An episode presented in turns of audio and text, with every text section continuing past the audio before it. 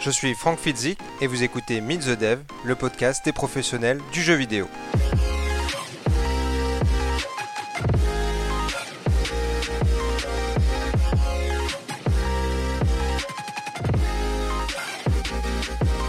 Pour ce nouvel épisode de Meet the Dev, je reçois Aline Krebs. Aline est artiste généraliste. Après avoir travaillé en tant qu'indépendante pour divers projets, elle rejoint les rangs de Voodoo en Allemagne. Elle nous explique comment elle combine ces différentes disciplines artistiques pour répondre aux besoins de petits et moyens projets. Voyons ça avec elle. Meet the Dev, c'est parti.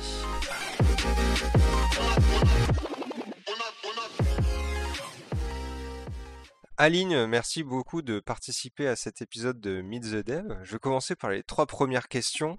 Qui es-tu? D'où viens-tu? Et que fais-tu? Alors, euh, bonjour et déjà, bah, merci beaucoup de m'avoir invitée, c'est super cool. Donc, euh, je m'appelle Aline Krebs. Euh, je viens de la Drôme profonde, un petit patelin à côté de Montélimar. Et du coup, je, je suis dans la vie game artiste 2D, 3D. Donc, actuellement, je travaille dans l'industrie mobile. Je travaille dans la société Voodoo. Et du et du coup, en fait, ben, mon travail va consister à faire autant du concept que des choses pour la production. Donc c'est assez varié, ça dépend, ça dépend des missions. D'accord. Sachant que tu n'es pas en France, parce qu'il y a Vaudou Paris. oui, tout à fait. En fait, je fais partie de la branche Berlin, qui a été lancée il y a, il y a un peu plus d'un an maintenant. En tout cas, en partie, en partie casual, parce qu'il y avait déjà une équipe qui, qui fait autre chose, qui était déjà à Berlin. Et nous, on a rejoint en fait ce studio-là pour, pour proposer des expériences casuales pour mobile. Ok, d'accord. Écoute, on pourra rentrer là-dedans plus en détail quand on y arrivera, mais je voudrais d'abord savoir comment t'en es arrivé à travailler dans, le dans l'industrie du jeu vidéo, par où t'es passé, d'où d'où ça t'est venu et, quelle a été ta première expérience? alors d'où ça m'est venu? Je pense qu'en fait, c'est quelque chose qui a toujours été là depuis que je suis petite. Qu'en fait, j'avais des parents qui étaient gamers de base, donc ça a quand même pas mal aidé en fait à à entrer là-dedans. Après, ils n'ont jamais travaillé dans l'industrie, mais ils avaient des consoles, etc. Et le jeu vidéo, en fait, ça faisait vraiment partie intégrante de notre vie familiale, on va dire. j'ai jamais vraiment eu à demander à avoir une console, à supplier genre «Ah, je voudrais trop une Game Boy avec Pokémon» ou des trucs comme ça. Parce qu'en fait, ma mère arrivait naturellement genre «Eh, j'ai acheté, tel jeu sur la PS1, du coup on pourrait y jouer ensemble». «OK, faisons ça, c'est cool». Donc ouais, du coup, ça a toujours été là. Mes parents, ont, eu cette passion pendant assez longtemps et et du coup, pour moi, c'était assez naturel, en fait, de vouloir travailler dans cette industrie, mais je savais pas du tout comment je pouvais y entrer. surtout qu'en plus, j'ai grandi à la campagne. en général, c'est plutôt, des métiers classiques, on va dire et quand tu commences à dire «Ah, je voudrais devenir, designer graphique» ou «Je voudrais bosser dans les jeux vidéo», il y a des gens qui te regardent avec des gros yeux genre: «Qu'est-ce que c'est?» je ne savais pas qu'il y avait des gens qui faisaient les jeux vidéo. Donc, du coup, ça, ça dans des choux. c'est exactement ça. Mais j'ai encore cette réflexion des fois quand je rentre dans la Drôme, genre ah mais tu travailles dans le jeu vidéo, mais du coup il y a des gens qui le font? Oui, ça ne se fait pas de manière magique. du coup c'est très naïf et très mignon au final. Mais voilà, du coup, ouais, c'est. en fait, j'étais, j'étais au collège au départ. Enfin, j'ai toujours aimé dessiner ce genre de choses. Et quand j'étais au collège, je me suis dit, ben, il doit y avoir des gens qui font les jeux vidéo. Je ne sais absolument pas comment, mais j'aimerais essayer de, de, de, trouver et de poursuivre dans cette voie. Et donc j'ai une conseillère d'orientation qui a été super chouette et qui m'a dit bah écoute, je pense que tu, tu, peux partir en art appliqué, c'est du design, il y, a, y, a, de l'architecture, du dessin, etc. il est possible en fait que ça t'ouvre des voies pour aller dans le jeu vidéo par la suite. Donc du coup je l'ai écouté, j'ai fait un bac art appliqué et là les problèmes ont commencé. Parce qu'en gros, pareil, ça a été bah salut, je voudrais faire du jeu vidéo. Mes profs m'ont regardé genre bah, ici, nous, on propose de l'architecture, du design d'objets et du graphisme, donc on ne sait pas trop comment t'aider. Bon, d'accord. et du coup, en fait, je suis partie dans une voie relativement classique après mon bac à appliqué. donc, j'ai fait un BTS en communication visuelle. Mais en fait, au final, c'est quelque chose qui m'a énormément servi pour, pour mes années ensuite. Et je me sers toujours de mes bases que j'ai eues en BTS pour mon travail d'aujourd'hui.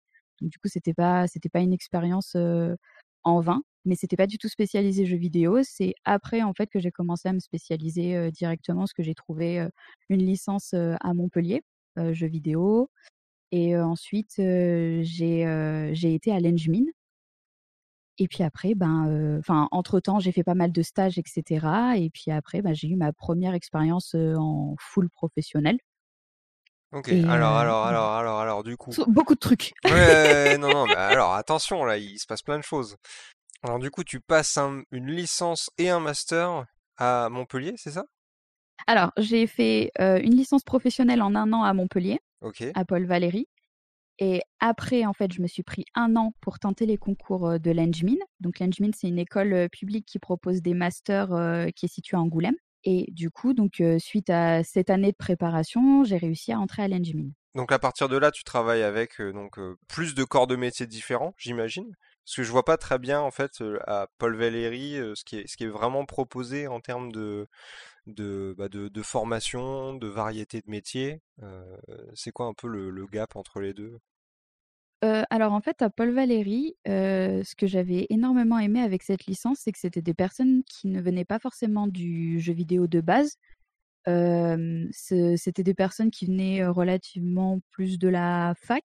Donc il y avait un peu de tout profil. Il y avait des gens de lettres, des gens d'art plastique, des gens de programmation, des gens, qui avaient pas du tout, de lien direct, on va dire, avec le jeu vidéo. Et en fait, ça a regroupé donc plein de personnes d'horizons différents et ça a été pour moi comme une introduction en fait au métier du jeu vidéo. Que ce soit, enfin, il y avait une une composante beaucoup plus game design, mais il y avait aussi des cours sur sur de l'art, sur de la programmation, du prototypage, etc. En fait, c'était vraiment un panel assez large sur les métiers généraux que tu pouvais rencontrer dans le jeu vidéo. D'accord. Donc, du coup, c'est, ça a été vraiment très intéressant parce que au final, moi, quand je suis arrivée dans cette licence, concrètement, je connaissais un beignet. Je, me disais juste, j'ai envie d'être graphiste pour du jeu vidéo, mais clairement, je ne sais absolument pas comment tu fais ça. Et je ne sais pas quels sont les métiers qui sont impliqués, en fait, dans, dans la création d'un jeu. J'avais vaguement idée que, bon, il y avait des programmeurs, etc. Mais après, tout ce qui était game design, level design, enfin, quand j'y repense maintenant, oui, c'est complètement logique, mais j'avais, je savais pas, je connaissais pas les, termes, etc. Tu vois. Donc, du coup, ça a été super intéressant parce que ça a balayé vraiment tout, tout ce côté-là de ben, tu peux faire tel métier, tel métier, etc. Et vu que c'était une licence professionnelle, donc tu as six mois de cours et six mois de stage. Donc, c'est vrai que ça a, été, ça a été vraiment une super année.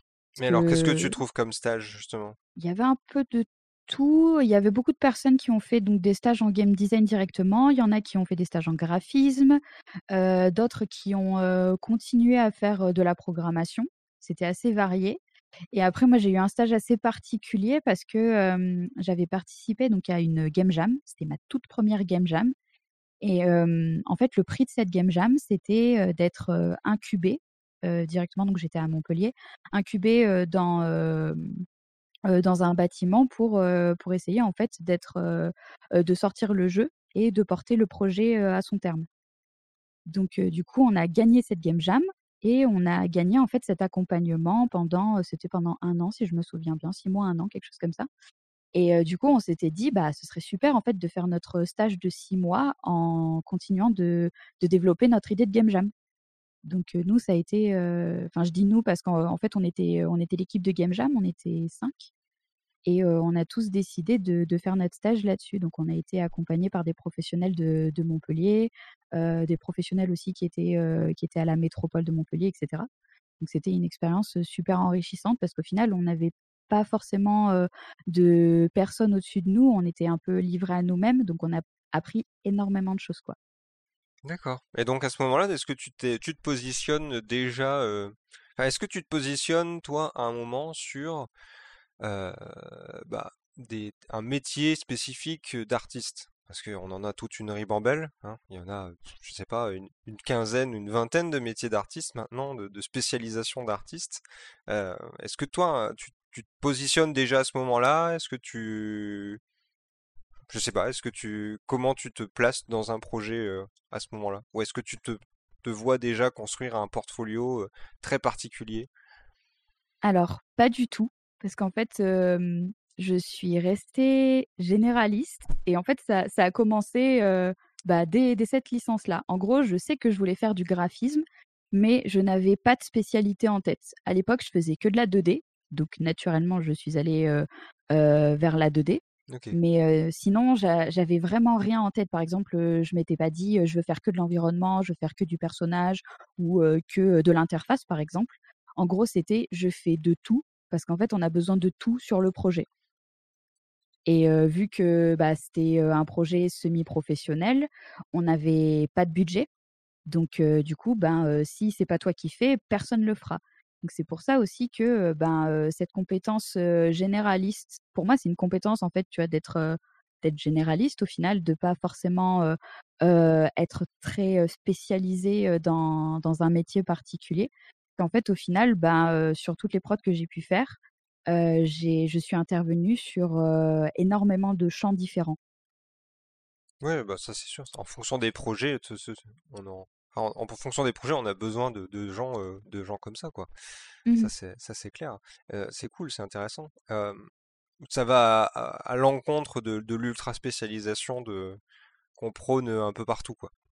Oui, oui, tout à fait. Ben, en fait, moi, ça a été un petit peu quelque chose qui m'a poursuivi entre guillemets pendant pendant de nombreuses années parce que à chaque fois c'était ah t'es généraliste ouais donc en même temps tu sais un peu tout faire mais en même temps tu sais rien faire correctement et du coup, c'est une image que j'ai traînée pendant quelques temps quand même, où j'en ai beaucoup souffert de me dire ouais, mais j'ai pas de spécialité. Il y a personne qui viendra me chercher parce que je sais faire ça super bien. Et alors qu'en fait, on a besoin de tout dans l'industrie. On a besoin de gens très spécialisés.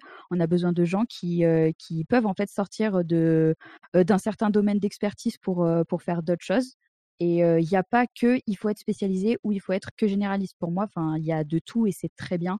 Mais tu as toujours cette image de en tant en tant qu'artiste, il faut que tu saches faire que ci, que ça, que ci, que ça. Et c'est vraiment dommage au final parce que du coup, je pense que ça mmh, ça peut un peu briser des gens de d'avoir ce discours-là, alors que c'est très bien aussi de pouvoir de pouvoir faire un petit peu de tout. Mais ça dépend des prods sur lesquels tu, tu voudrais travailler en fait. Bien sûr, bien sûr. Alors si je reviens quand même à ton parcours, tu vas donc tu vas enchaîner les stages. Est-ce que tu peux nous nous expliquer? Donc on a vu le premier qui était sur le développement de ton jeu de game jam. après, pourquoi tu pourquoi? Pour qui tu vas aller travailler ensuite? et sur quel type de projet? Du coup, pour continuer sur les stages, ensuite, j'ai fait un stage de quelques mois pour une société qui fait du serious game, orienté, santé et mobilité.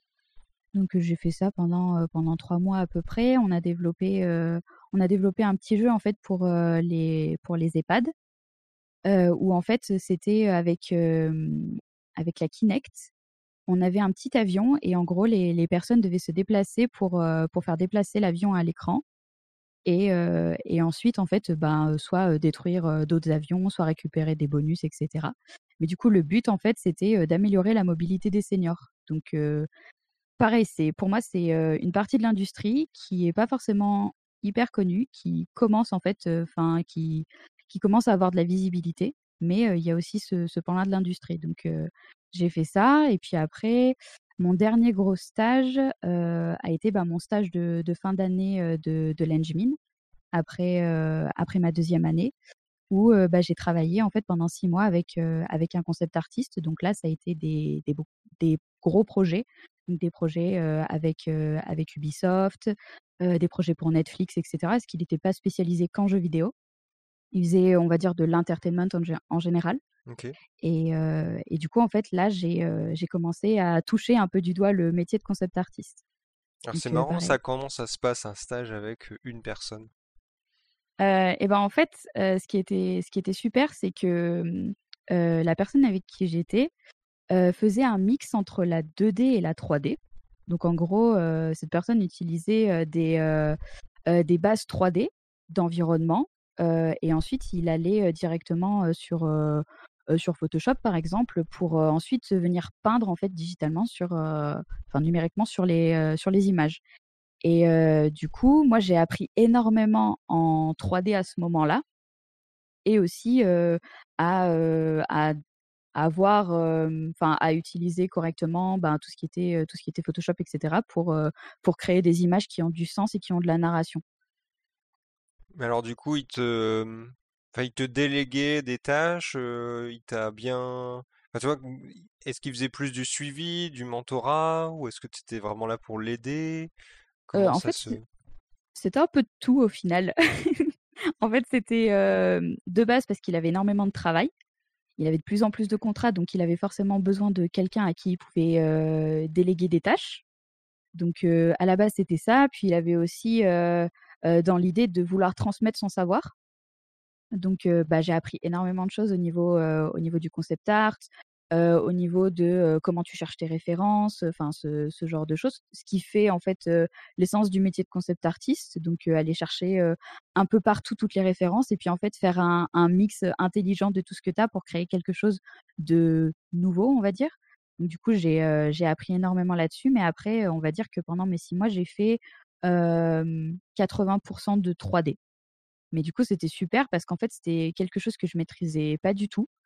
Et je me rappelle que quand j'étais en études, j'avais eu un cours en licence de 3D, j'avais détesté, je m'étais dit non mais jamais je ferai de la 3D, vraiment c'est horrible et tout. Et en fait, pendant ce stage, ça a été genre la découverte type ah mais en fait la 3D c'est pas si horrible que ça, ah et je peux l'utiliser tous les jours, c'est trop cool. Et puis j'ai eu ce moment aussi où quand tu t'apprends t'apprends un logiciel et que tu apprends à modéliser, quand tu te balades dans la rue, tu fais ah ouais, non, mais je pourrais faire ça comme ça en 3D et puis ça comme ça. ah non, mais cette arête, elle est bizarre. Donc du coup, c'était c'était assez assez marrant. Mais ouais, c'était un mix entre mentorat, on me délègue des tâches et ça fait ça fait un mix où tu apprends plein de trucs. Un bon stage, quoi. Ouais, un vrai stage en fait. C'est ça. Exactement. Pas juste un truc d'exploitation. Est-ce que tu as des exemples de, projets sur lesquels tu as bossé un peu avec lui Alors, il y a des choses sur lesquelles je peux je peux pas dire grand-chose, mais il y a un projet où j'étais vraiment très contente de travailler dessus. C'était pour Ubisoft. c'était un jeu mobile qui s'appelait City of Love. Ok. Donc, il avait pas mal d'environnements à faire. Parce que du coup, le, concept artiste avec qui j'étais était plus spécialisé en environnement que, qu'autre chose, en fait. Environnement et props. Et du coup, j'ai fait ben, quasiment toutes les bases 3D des images qu'il a pu rendre après pour Ubisoft. Et j'étais vraiment très très fière de, de, bosser sur ce projet-là. Parce que j'ai appris, j'ai appris énormément en 3D en fait à ce moment-là. Parce que directement, ça a commencé par bon, ben, tu vois les bâtiments qu'il y a dans Paris, architecture haussmanienne, etc. Ben, tu dois faire ça en 3D. Donc au départ, je me suis un peu liquéfiée, genre ah d'accord, alors moi je fais des cubes, c'est tout, hein? Et puis après, ben, à force d'entraînement, etc., ben, on a réussi à rendre, à rendre des scènes, on était vraiment contents. Donc du coup, c'est vrai que ça a été super. Et puis, ben, la 3D présente beaucoup d'avantages là-dessus. C'est que en général, on pouvait envoyer en fait une image 3D un peu rough.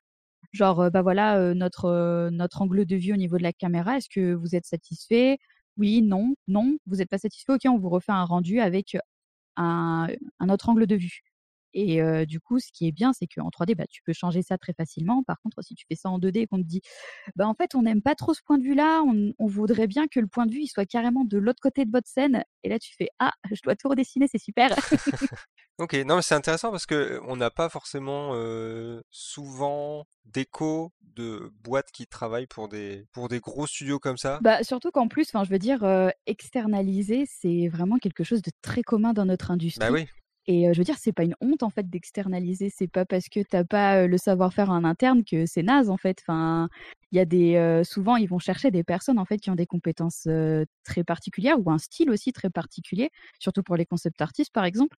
Et t'as pas forcément ce style-là directement dans tes équipes, donc tu te dis bah autant externaliser pour avoir quelque chose de cool parce que essayer de pousser quelqu'un qui n'a pas du tout les compétences contre quelqu'un que tu peux embaucher en freelance pour X période, bah, du coup, en fait, au final, tu es quand même assez gagnant parce que déjà, la personne, en fait, n'a pas à se former sur quelque chose qu'elle sait déjà parce que c'est son style, c'est dans son ADN. Et en plus, bah, les équipes en interne, elles peuvent se concentrer sur autre chose. Mmh mmh Donc, au final, tout le monde est gagnant. Et je, je comprends pas non plus pourquoi il y a cette espèce de truc du non, mais on travaille pas avec les externes. Enfin, si, un petit peu. Enfin, un peu beaucoup, mais on le cache un peu. Stage super enrichissant, Mmh vraisemblablement, qui ne dure qu'un temps, j'imagine. Tout à fait. du coup, ensuite, vers quoi tu te diriges? Comment t'enchaînes Après ce stage-là, j'enchaîne une période vraiment pas très facile en fait, parce que donc pendant ce stage-là, je me dis ben j'aimerais bien me spécialiser parce que tout le monde me dit que je suis pas spécialiste dans un truc, donc j'aimerais bien faire ça. Et je me dis bah j'aimerais bien devenir environnement artiste en 3D. Sauf que clairement, quand je sors de l'école, quand je sors de ce stage, je ne suis absolument pas environnement artiste. Je suis artiste 2D, 3D généraliste. Donc, du coup, je commence à postuler à certaines offres. Je me prends des murs, mais gigantesques, quoi c'est soit des non-réponses, soit des t'as vu ton portfolio, rentre chez toi, d'accord? Donc du coup, ouais, ça a été ça a été assez compliqué. Puis je pensais en fait qu'avec certaines pièces que que j'avais dans mon portfolio, je pensais aussi très naïvement que vu que je sortais de l'Engmin qui a qui a une, quand même une bonne reconnaissance dans le milieu en France, je m'étais dit je devrais pas trop galérer à trouver de travail. Euh, j'étais pas à me dire dans un mois j'ai un boulot, pas du tout mais je me disais, entre six mois et un an, je devrais trouver quelque chose. Et en fait, j'ai rien trouvé du tout.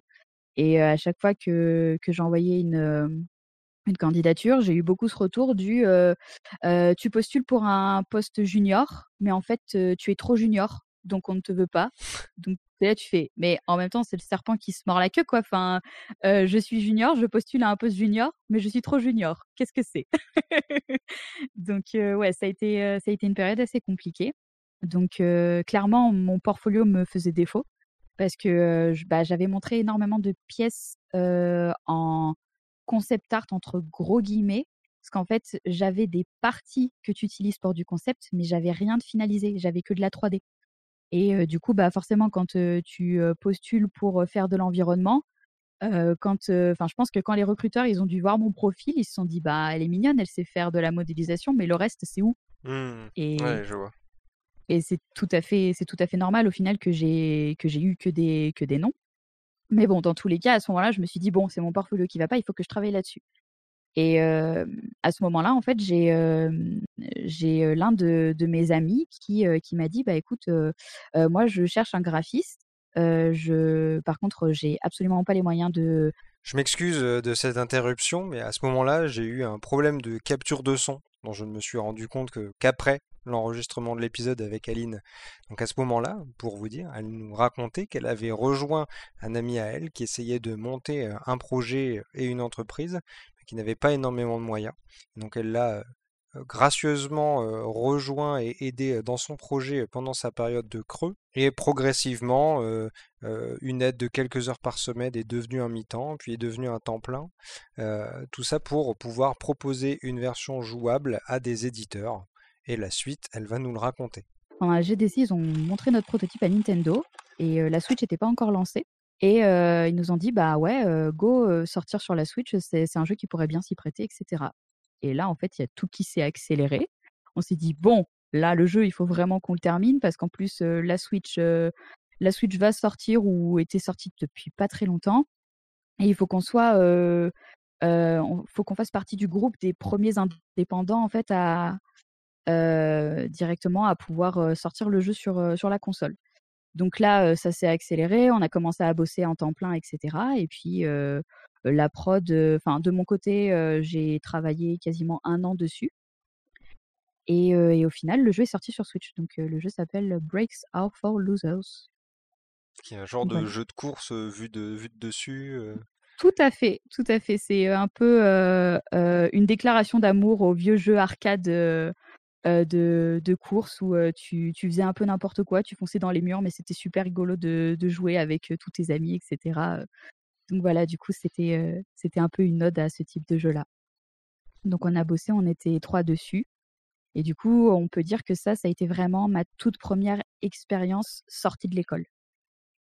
C'est bien, c'est quand même passé, c'est quand même passé de, on va filer un coup de main à bon finalement, on passe un an dessus et on sort sur Switch. Ouais, c'est ça. Enfin, c'était, franchement, c'était inattendu quand je me suis mise dessus. Je me suis dit, bon, enfin, c'est cool, ça va me faire euh, quelques nouvelles entrées à mon portfolio et tout, mais possiblement ça sortira, ça sortira jamais parce qu'il y a beaucoup de jeux qui ne sortent jamais. Mais euh, ouais, vraiment, quand on a eu euh, le, bah c'est bon, Nintendo a donné son feu vert. Oh ouais, ah d'accord. ah bah faisons ça. Donc ouais, du coup, c'est vrai que c'était c'était super chouette et pour moi, c'était vraiment une très très bonne expérience parce qu'en fait, j'ai travaillé avec deux personnes qui étaient seniors, donc qui avaient plus d'une dizaine d'années d'expérience déjà dans, dans l'industrie. donc il y avait Alain qui qui a fait donc la programmation, game design, suivi de projet, etc. moi, je me suis occupée de tous les graphes et après, on avait euh, Emric qui a fait tout le sound design et, et les compos. Donc, ce qui était super bien, c'est qu'en fait, vu que ce sont des personnes qui avaient, qui avaient déjà bossé dans des gros studios, dans des plus petits, enfin un peu de toutes les tailles, au final, ça a été super parce que j'avais l'impression d'être d'être avec des gens qui n'étaient pas que focus sur un métier de base et qui pouvaient avoir des, des commentaires vraiment très pertinents sur ce que je faisais. Parce qu'en plus, vu que moi, c'était bah, le premier jeu sur lequel je travaillais en tant que full professionnel, bah, ça a été vraiment une pépite de les avoir tous les deux parce qu'à chaque fois, c'était oui, tu devrais peut-être penser à ça quand tu fais ta direction artistique ou quand tu fais tel niveau, etc. Et à chaque fois, enfin, j'étais là, mais ouais, ils ont trop raison. Enfin, moi, avec mon œil de, bébé junior, ben c'est cool d'avoir d'avoir ça, quoi, parce qu'ils avaient l'expérience de, de production depuis des années. Mmh mmh et donc, du coup, est-ce que tu décides de relancer un autre projet avec eux Comment ça se passe? Alors, on va dire vers la fin de, de la production de Baffle, j'ai commencé moi à être contactée en fait en freelance pour, pour certains projets. Et à ce moment-là, je me suis dit, ben en fait, ce serait cool que je monte ma boîte. Donc, il y avait mon copain aussi à côté qui, qui bossait en freelance. Et bah, notre, notre rêve depuis toujours, c'est de pouvoir faire nos propres jeux vidéo. Et on s'était dit, ben, autant mutualiser, autant créer une, une, société tous les deux. On fait, on prend des contrats, etc. On fait de l'outsourcing. Et quand on a assez de budget, ben, on essaie de, bah, soit de monter une équipe, de commencer à bosser sur un prototype, etc. Donc à ce moment-là, je monte ma, ma société qui s'appelle Homecoming Studio. je bosse en freelance amélioré, on va dire. Et, et du coup, après ça, en fait, on ne parle pas de, de faire une autre, une autre production avec les autres. Parce qu'il y avait des opportunités professionnelles qui se sont présentées pour, le, pour les uns, pour les autres, etc. Et puis voilà quoi. Mais après, si par exemple, on me reproposait de travailler avec eux aujourd'hui, je dirais oui, mais sans hésiter quoi, parce que c'était trop bien. Ok. Du coup, tu as, une, une, un statut de, de c'est quoi, de SAS de... Ouais, c'est ça, c'est de, de SAS. Du coup, j'avais ce statut pendant, pendant deux ans à peu près. Ok. Donc, en gros, on facturait avec, avec notre société. Donc, moi, je suis restée dans mon domaine élargi de, de graphisme. Donc, j'ai bossé sur de la 2D, de la 3D. j'ai fait aussi du jeu de rôle, du jeu de rôle, du jeu de, de société, pardon j'ai fait du graphisme plus généraliste aussi qui, qui était plus en rapport avec ce que j'avais fait en BTS, donc type, logo, catalogue, plaquettes etc. Ce genre de trucs, parce que j'avais les compétences. donc j'ai fait ça, ouais, voilà, pendant, pendant un peu plus de deux ans. Et alors à ce moment-là, comment vous les trouvez vos clients? où est-ce que vous allez les chercher? Est-ce que c'est eux qui viennent? Comment vous vous mettez en en avant? comment tu fais tourner cette activité-là? alors en fait, ça a été énormément de bouche à oreille on va dire, allez, 95% des clients que j'ai eus, c'était du bouche à oreille, de, quelqu'un dans mon réseau qui cherche quelqu'un, et on me on me dit que je peux travailler dessus, enfin, vraiment ça a été beaucoup ça. Après je me suis mis sur des plateformes de freelance aussi, qui s'appelaient Malte. Je sais plus si ça porte ce nom-là encore aujourd'hui. ça s'appelle toujours comme ça. OK, super. Bah, du coup, donc j'étais sur Malte, j'ai été contactée, ça c'était pour du graphisme, généraliste. Catalogue et tout.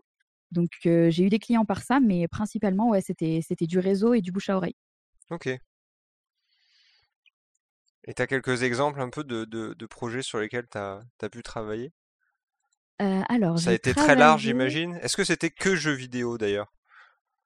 Bah, du coup, j'ai eu ouais, principalement, c'était du jeu vidéo quand même, mais après, ouais, ça a été aussi, un tout petit peu de jeux de société et Ah ouais, oui, voilà, vrai, graphisme généraliste.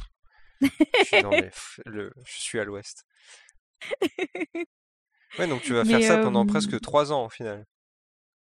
Heu, ouais, voilà, c'est c'est exactement ça, heu, 2 ans et demi, quelque chose comme ça. J'ai ouais, j'ai bossé sur, sur quelques projets, et en fait, maintenant avec du recul, bah, j'ai quand même pas mal bossé sur des jeux mobiles et j'avais commencé par, bosser sur un jeu Plus belle la vie. Donc c'était, c'était assez rigolo. On va dire que Plus belle la vie, c'était plus un, prétexte pour faire un un jeu en réalité alternée, dans Marseille, pour découvrir, écoute, Marseille. c'est une grosse franchise, hein. Tout à En fait France, ça a du poids, hein. Oui, bah, complètement et en fait, c'était rigolo parce que, en gros, j'avais un peu ce double discours du, quand, heu, tu en parles avec des gens qui sont dans l'industrie, enfin, ils sont presque un peu railleurs, type: «Ah, tu bosses sur Plus belle la vie, ah ah ah» et par contre, quand tu en parles avec ta grand-mère, elle est là genre: «Mais c'est génial!» Du coup, heu, tu es là, tu fais: «Ouais, c'est bon, mamie peut comprendre mon travail maintenant, c'est chouette». Mais ouais, du coup, j'ai bossé sur, sur quelques projets comme ça. Ça a été, principalement du mobile. Dans cette partie-là aussi, en fait, j'avais commencé à bosser en freelance, avec une, société à Montpellier qui s'appelle Altshift et qui avait un gros contrat, en fait, avec les casinos Partouche. Donc qui, en fait, ils maintenaient à jour, l'application, de casino sur, sur mobile et rajoutaient aussi du nouveau contenu, des jeux et cetera. Donc j'ai commencé en freelance avec eux et en fait, ça s'est bien passé. Ils m'ont proposé un contrat en, heu, 3/4 temps, quelque chose comme ça, pour, pour continuer en fait à à bosser sur, sur cette appli. Donc en fait, pendant mes 2 ans où j'étais en freelance, j'ai aussi, bah, accumulé ce contrat, sur le côté et en même temps, je prenais aussi d'autres contrats pour, pour ma société. Donc du coup, c'est vrai que c'était super parce qu'à ce moment-là, ben, j'ai intégré, directement l'équipe en fait, quand j'étais à Montpellier. Donc j'avais travaillé en studio avec eux et tout et pareil, c'était c'était vraiment une expérience très enrichissante parce que c'était des personnes qui, qui venaient un peu de de différents horizons et qui étaient qui étaient tous, très, très intéressants, et qui avaient un œil, très pertinent sur vraiment beaucoup de choses, quoi. Et alors Et du coup, si c'était pour Partouche, c'était pour des des trucs de casino ou est-ce qu'ils faisaient oui, autre chose, nous, on était vraiment que sur dur que sur du casino, donc on a fait pas mal de jeux de roulette, on a fait aussi, c'était du blackjack, si je me souviens bien. Si je me souviens pas, j'en connais un qui va me tuer, mais Non, mais du coup, ouais, on on avait fait, un un jeu, en 3D et cetera, enfin un mini-jeu en 3D dans l'application. Après, j'avais, travaillé aussi sur, une espèce de de refonte de de certaines machines à sous, OK. une nouvelle aussi. Mais du coup, c'est très intéressant parce que, là, tu as vraiment un focus, joueur, et surtout, casino, qui a vraiment des codes très particuliers de luxe et cetera et puis en plus, Partouche, fait partie, des plus gros casinos, des franchises casinos de France. Donc forcément, il faut vraiment que tu respectes énormément, les, les codes visuels qu'il y a déjà en place pour que aussi, bah, en fait, les joueurs qui qui vont jouer directement au casino jouent aussi à l'application. Donc forcément, il faut qu'ils retrouvent certains codes qu'ils ont pu déjà voir, Mmh quoi. mh. Mmh Il y a toujours des problématiques intéressantes de toute façon, hein. Ouais, tout à fait. Bah, en plus, c'était marrant parce que des fois, ben, je proposais des choses et on me disait: «Alors non, ça ça ça pourra pas fonctionner parce que nos joueurs, ils sont comme ci, comme ça» et c'est à ce moment-là, en fait, que j'ai commencé, à vraiment penser, à la personne qui allait jouer, à ce que à ce que je faisais enfin, avant, j'avais l'impression que c'était un peu flou pour moi tout ça et c'est à ce moment-là où en fait mon travail a commencé à vraiment être centré autour du joueur et je pense que c'est aussi une erreur que tu peux faire quand, tu commences dans l'industrie où tu te dis: «Ouais, c'est trop cool, je vais faire des trucs qui me font kiffer et cetera». Sauf qu'en fait, techniquement, tu fais pas forcément un jeu pour toi, mais pour une audience en particulier et il faut que tu penses à cette audience et c'est quelque chose, ouais, que j'avais pas au début, en fait. OK. Bah, c'est intéressant comme apprentissage. J'imagine qu'aujourd'hui, quand tu fais des des jeux pour des millions de joueurs, heu, c'est c'est c'est un recul qui te qui est bénéfique. Ah ouais, non, mais clairement et en plus, enfin, j'ai l'impression d'avoir vraiment appris encore plus depuis que je suis dans ma nouvelle, position, on va dire, où, heu, c'est vraiment, très centré, data et cetera. Donc du coup, il faut il faut vraiment suivre, tout ce qui est tendance et cetera pour, pour les joueurs. À quel autre jeu ils jouent pour pouvoir toi faire ta sauce et faire quelque chose qui, qui puisse leur plaire aussi quoi. Alors justement cette transition, comment comment elle arrive là? Comment comment tu te dis je vais quitter cette vie de, de, freelance et de peut-être de liberté, j'en sais rien, pour pour retourner dans un dans une grosse structure quand même? Alors, en fait, ça a été je pense que ça a été plus une approche personnelle parce que, en fait, le freelance, ça a quand même épuisé. on a fait le choix d'être en SAS pour du long terme, mais moi, j'ai jamais touché d'argent, en fait, de ma société. on a préféré, donc employer, mon copain parce que moi, j'étais la présidente etc. mais du coup, c'est quand même un un poids particulier, niveau personnel parce que du coup, bah, c'est des galères d'argent, c'est des galères de plein de choses. Et moi, ça m'a épuisée. Et en fait, avant de prendre mon nouveau job là à Berlin, j'en étais à un point où j'étais tellement crevée que je me suis dit si c'est ça en fait mes dix prochaines années, je pense que je ne veux plus travailler dans le jeu vidéo en fait parce que ça me posait énormément de soucis, ben voilà de, trouver des financements, etc. Et voilà, j'en étais à un point où je me suis dit, si c'est ça, j'arrête. Je ne veux plus travailler dans, le domaine. Et puis à ce moment-là, je me suis dit, bon, je vais me laisser une dernière chance jusqu'à, bah, c'était janvier 2020. je vais me laisser une dernière chance, je vais rebosser encore sur mon portfolio, je vais apporter de nouvelles pièces, etc. Et je vais, je vais voir ce que ça donne. Donc j'ai participé au Inktober. Donc en gros, c'est pendant un mois, donc pendant le mois d'octobre, tu vas avoir une liste de, mots, donc un mot par jour qui va représenter un thème et tu vas dessiner quelque chose. Et moi, j'avais pris le parti de le faire en 3D. Et donc, du coup, ça ne s'appelait plus le Inktober, mais bref, ce n'est pas grave. et donc, du coup, j'ai fait ça et je me suis dit, ben, autant en profiter pour essayer de me former sur un, sur un logiciel.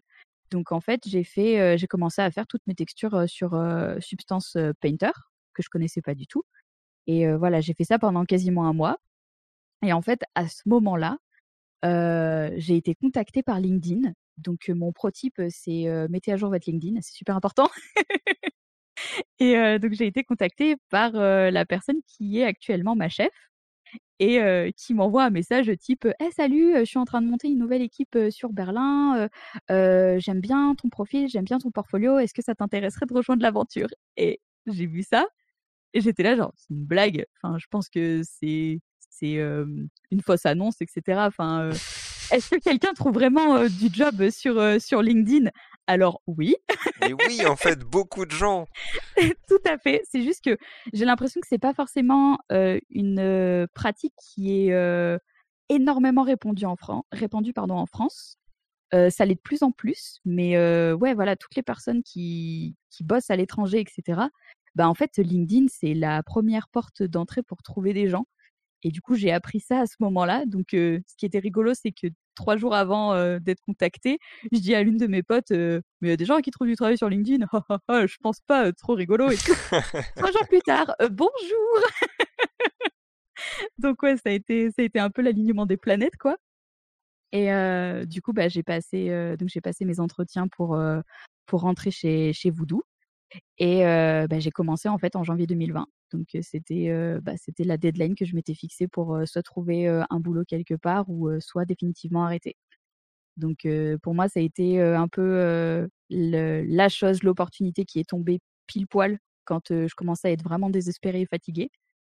Et du coup, ben, j'ai accepté quoi. Alors après, bah, j'ai dû déménager à l'étranger et tout, mais franchement, c'est une super expérience. Quoi. Dans une année compliquée, hein, c'est ce qu'on se disait avant. Oui, tout à fait. Tu as vraiment choisi le bon moment pour déménager. Ah, c'est clair. Genre, hein, quoi, le Covid? Oh, ça, ne doit pas être très, très grave.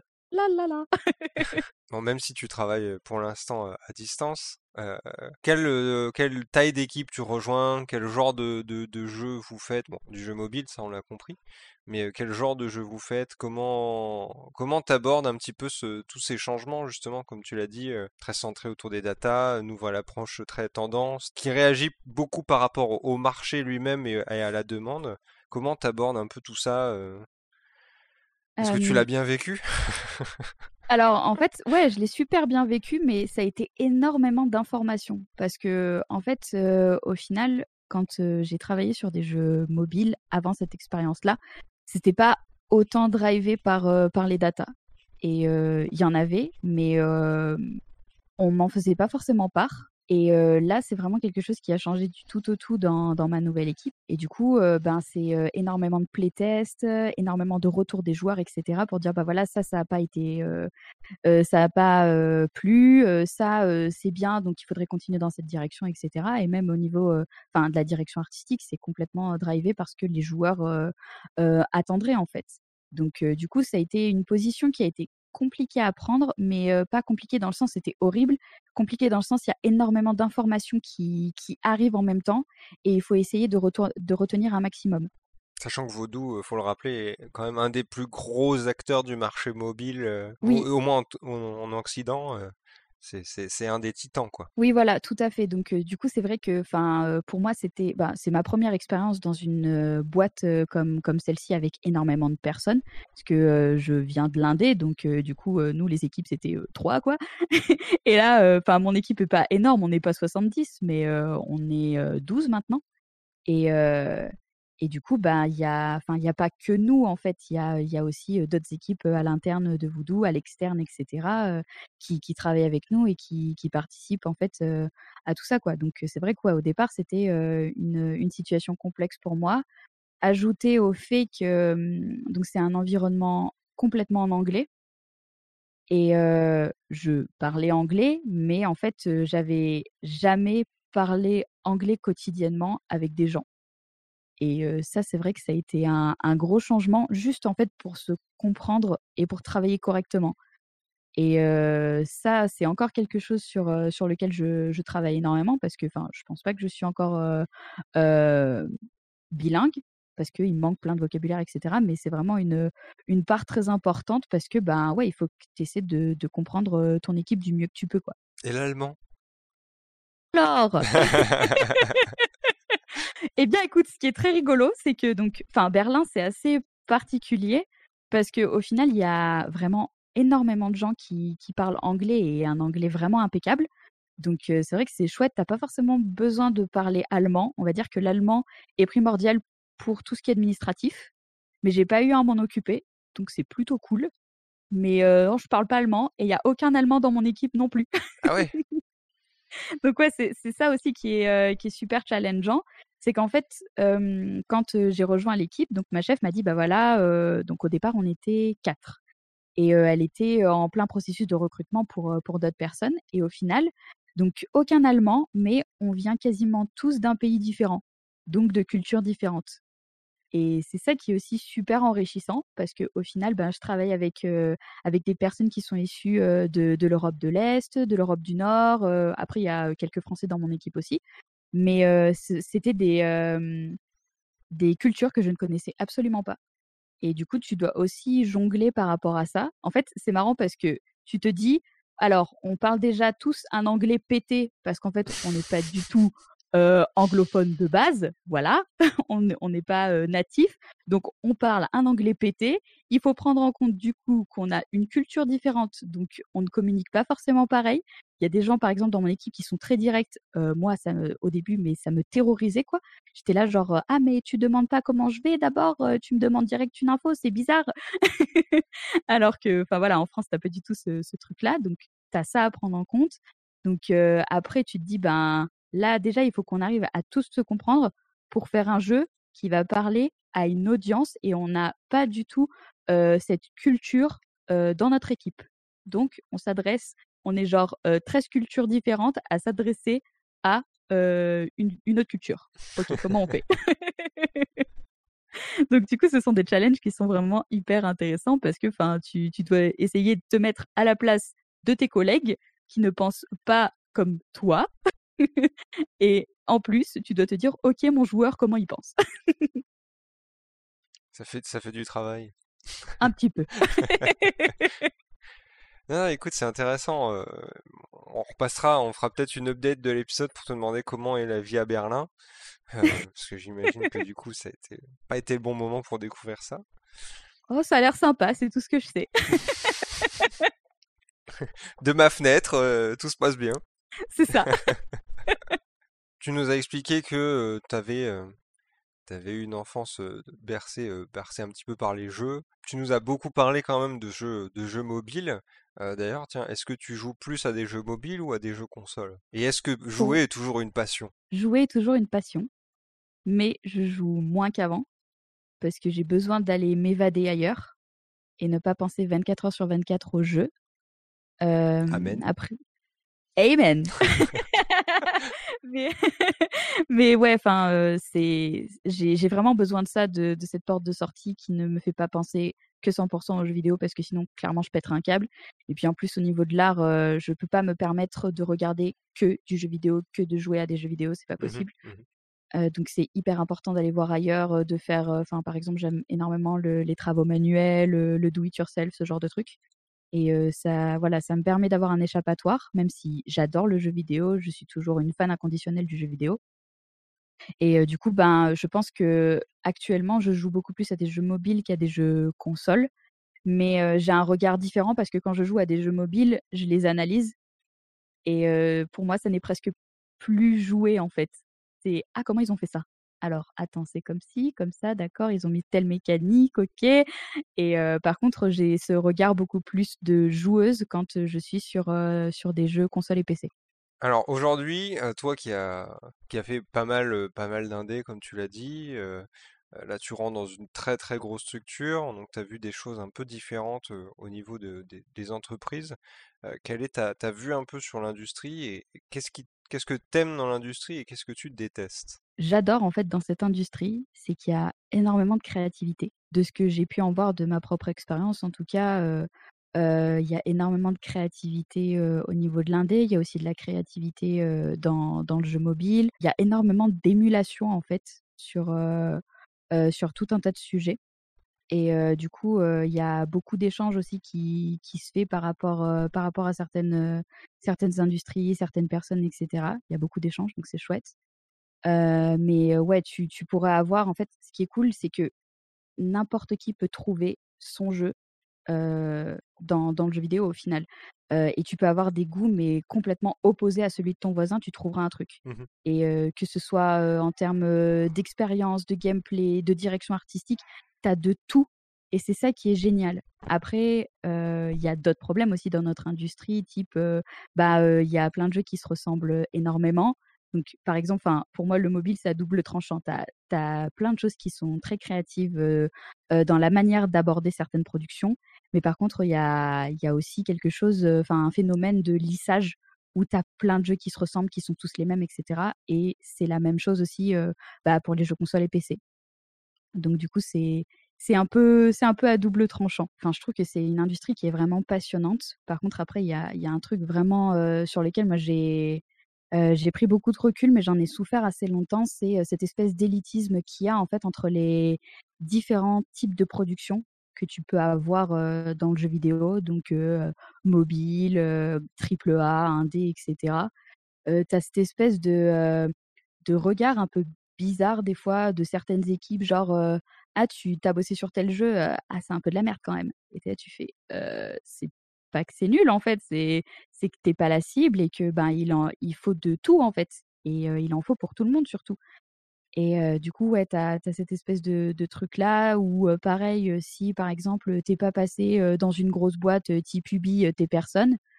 Et je trouve ça vraiment dommage en fait parce que ben, toutes les productions sont super et qu'importe le projet sur lequel tu travailles, tu travailles du moment en fait que bah, tu kiffes, bah, c'est le principal.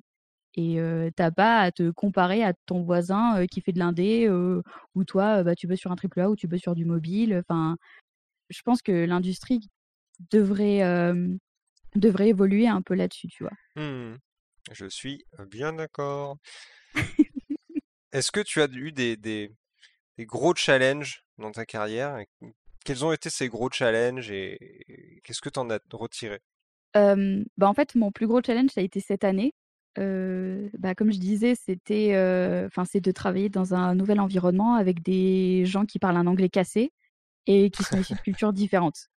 Vraiment, ça, c'est, c'est le plus gros challenge, je pense, que j'ai eu à relever dans ma carrière. Parce que, bah, en fait, ça t'apprend déjà en tant que Français on a tendance en fait à, en faire des caisses quand on écrit, tu vois, Mmh à faire des, des phrases à rallonge et des trucs, bon voilà.